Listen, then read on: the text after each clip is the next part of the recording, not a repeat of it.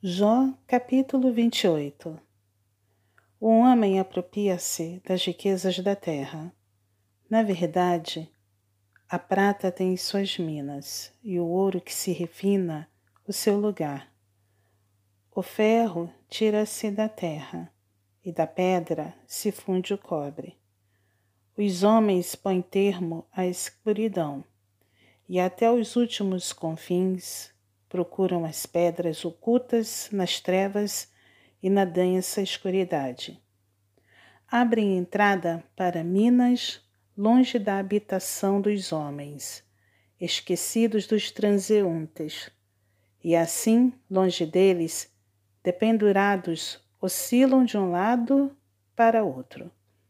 Da terra procede o pão, mas embaixo é revolvida como por fogo. Nas suas pedras se encontra a safira e a pó que contém ouro. Essa vereda a ave de rapina ignora, e jamais a viram os olhos do falcão. Nunca pisaram feras majestosas, nem o leãozinho passou por ela. Estende o homem a mão contra o rochedo e revolve os montes desde as suas raízes. Abre canais nas pedras, e os seus olhos veem tudo o que há de mais precioso.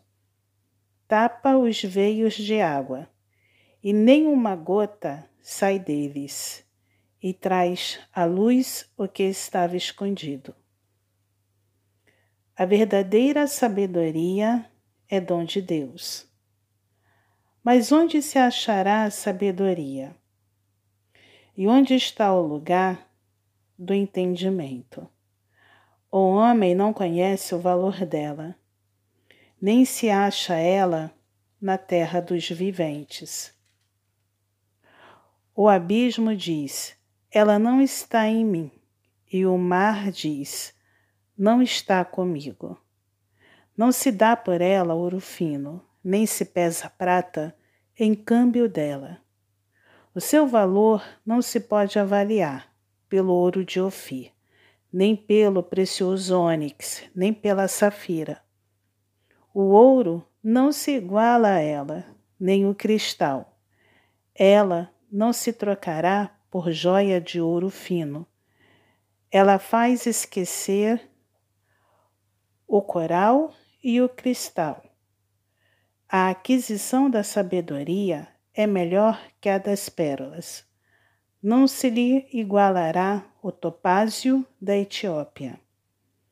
Nem se pode avaliar por ouro puro. Donde, pois, vem a sabedoria e onde está o lugar do entendimento?